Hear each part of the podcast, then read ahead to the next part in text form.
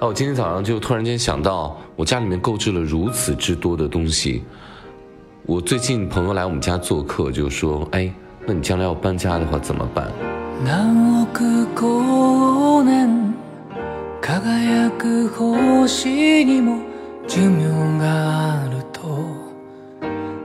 我说我将来搬家的时候特别简单，就是我现在购置的所有的东西一概都不要。我就净身出户走就可以了，带上我自己喜欢的茶盏，带一些我喜欢的书就可以了，甚至于很多书都不用带，因为，他读完之后既然没有在你心里，那他就不该归你，他就应该随着时光，然后，去漂流到他应该漂流的地方。另外，其中一个很重要的原因就是，包括我出国四十天的时候，我曾经做到只背了一个小包，直接可以拿上飞机的小的手提箱，就这样度过了我四十天的旅行。呃，其实，在旅行的时候，行李过多，它是你最大的一个累赘。甚至于，像舒国志在他的《流浪集》里面说到过，真正的流浪，长途旅行的时候，你的旅伴、同行的人，都会变成你长途旅行最大的敌人。为什么？因为你要关照他，你关照他的时候，你就不是真正的你的流浪意志了。所以，这也是我决定在搬家的时候什么都不会带走的。一个原因，那就祝福下一个住到我这个家里的人，他能够尽情的享用它吧。亦或者说，我的朋友们瓜分掉我所有的东西，我就轻轻松松的离开就好了。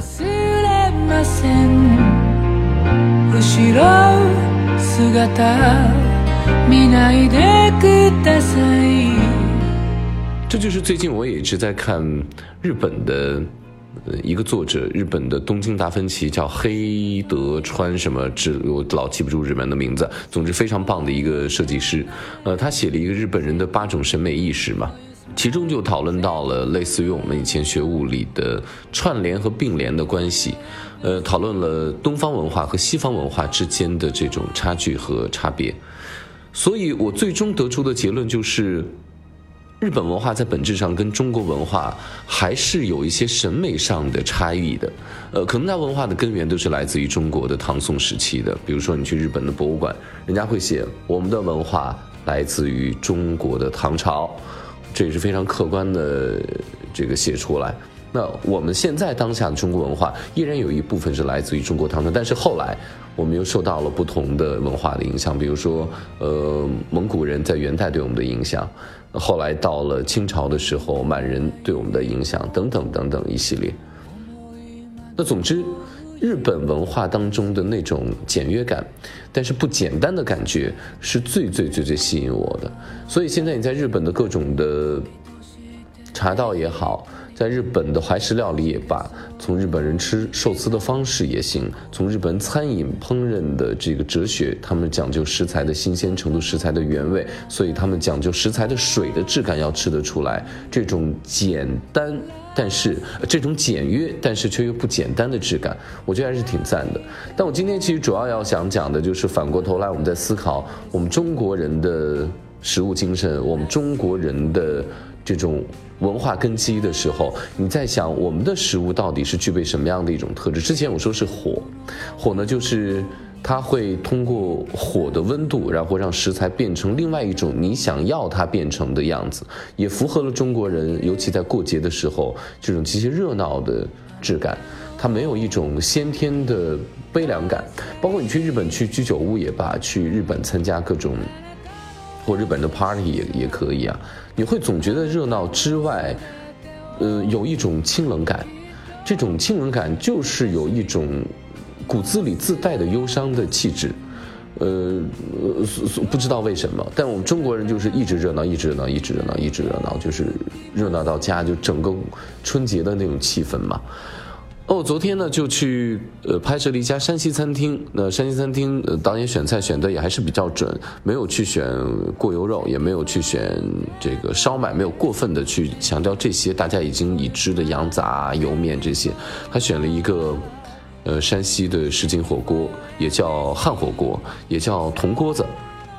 尤其是以太原，包括大同这些地方的。人吃这个为主，那他们吃这些个火锅的最主要的时间是在什么时候？是在过年。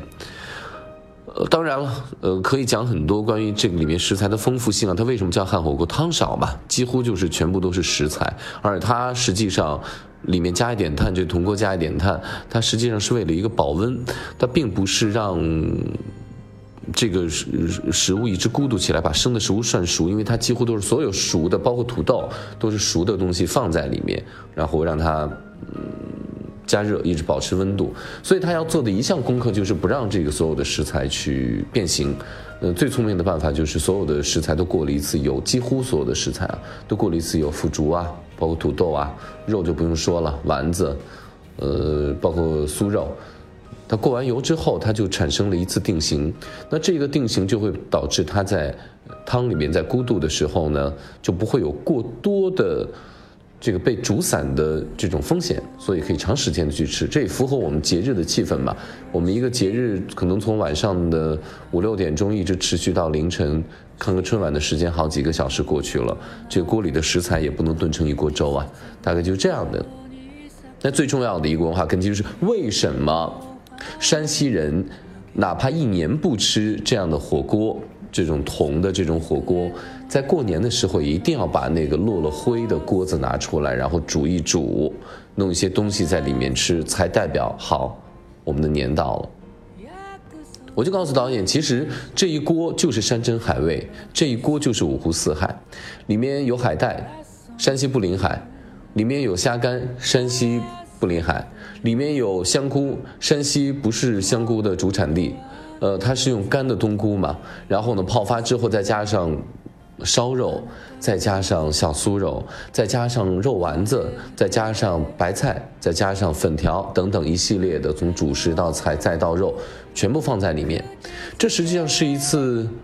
中国人喜欢吃的食材的一次南北聚会，中国人喜欢吃的食材的一次五湖五湖四海的一次相聚。当然，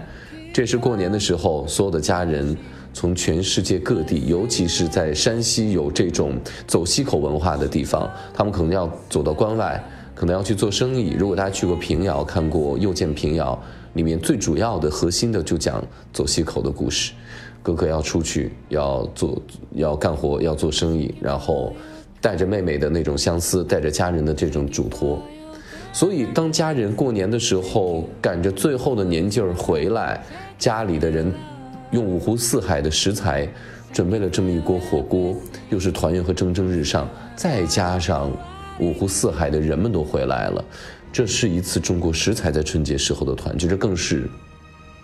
我们中国人在过年的时候从五湖四海纷至沓来回家之后的人的一次团聚。关于这样的团聚，中国的食物还有很多，有一个饺子。有人曾经问过一个问题，说中国人为什么这么爱吃饺子？什么节日都可以吃饺子？没错，当然什么时候都可以吃饺子。饺子有两大好处，第一个好处，我吃得起肉，我包肉；我吃得起海鲜，我包海鲜；我吃不起海鲜和肉，我包什么？我包个豆腐和菜都可以过。再不济，我包一个面馅饺子，就北京人吃那个面丁饺子，里面加面丁在里面，我依然也可以过得去吧。饺子是看不出贫富的，所以无论谁在春节吃个饺子，都能够过这个年。这就是我们老祖宗对中国人的餐桌最伟大的发明，它让你最起码有一个可以过得去的春节。还有一点，饺子包罗万象，这是崔代元老师曾经给我反复强调过。他说这包子、饺子就还有还有包子就包罗万象，就什么都可以放在里面。就是可以满足众口难调的等等等等一系列的问题，实际上也是中国人在食材上的一次团聚的这样的意义。另外呢，曾经我们有一次在录制央视一套《中国味道》的时候，我们请到了护国寺做腊八粥的大姐。那那天整个的这个评审团都会觉得说，这个粥的豆子没有泡到位，怎么样？就从口感啊、文化上，然后呃，从口感啊是这个吃的味道上进行了一些评判。当然了，因为我去护国寺本身吃过，他凌晨就开始泡豆子，不同的豆子泡的时间有相对严格的规定，所以呢，保证不同大小的豆子在最终腊八粥呈现在你面前的时候，口感是一致的。那实际上，如果它只是用米或者用一种豆子煮它，那就简单很多，就不会存在这样的问题了。但是因为节目现场时间确实有限，我们就出现了这样的问题。但是我告诉自己，我我觉得。这样的一个中国食物应该代表中国味道，它不应该低票落选，我觉得他至少应该是入选中国味道博物馆的。于是我就说了如下的这样一番话：我说，一年有十二个月，为什么只有农历的十二月被称为腊月呢？秦始皇当年在创造“腊”这个字的时候，他的意思就是每年到了十二月的时候，万物聚合，我们中国人就开始不要再工作了，因为万物归仓了嘛。我们把五谷丰登的东西都放到我们的粮仓里面，证明这一年我们是满载而归的，这一年也是风调雨顺的，这一年我们家是富裕的，有余粮的。那为什么要吃腊八粥呢？就是让食材在每年腊月临近过年前的时候，我们就开始坐在炕头上，把所有的食物放在一个锅里煮，所有的好东西，今年五谷丰登的东西，让食材进行一次团聚，然后。用它来犒劳辛苦了一年的家人。可能以前农牧文明的时候，人们没有太多的迁徙，那也是用这样的方式来庆祝我们今年都辛苦了，我们今年应该犒劳一下自己。一个朴素的中国的腊八粥，里面都寄托了我们先人留下来的食材要团聚，人在冬天在过年前这个季节必须得团聚的这样的一个心念在里面。所以，我觉得。如果腊八粥不能代表中国味道的话，那团圆就不是中国人餐桌上所追求的最美好、最动人的那一刻了。好，感谢各位收听《非吃不可》，我是韩非。Thank you for your kindness. Thank you for your tenderness. Thank you for your smile. Thank you for your love.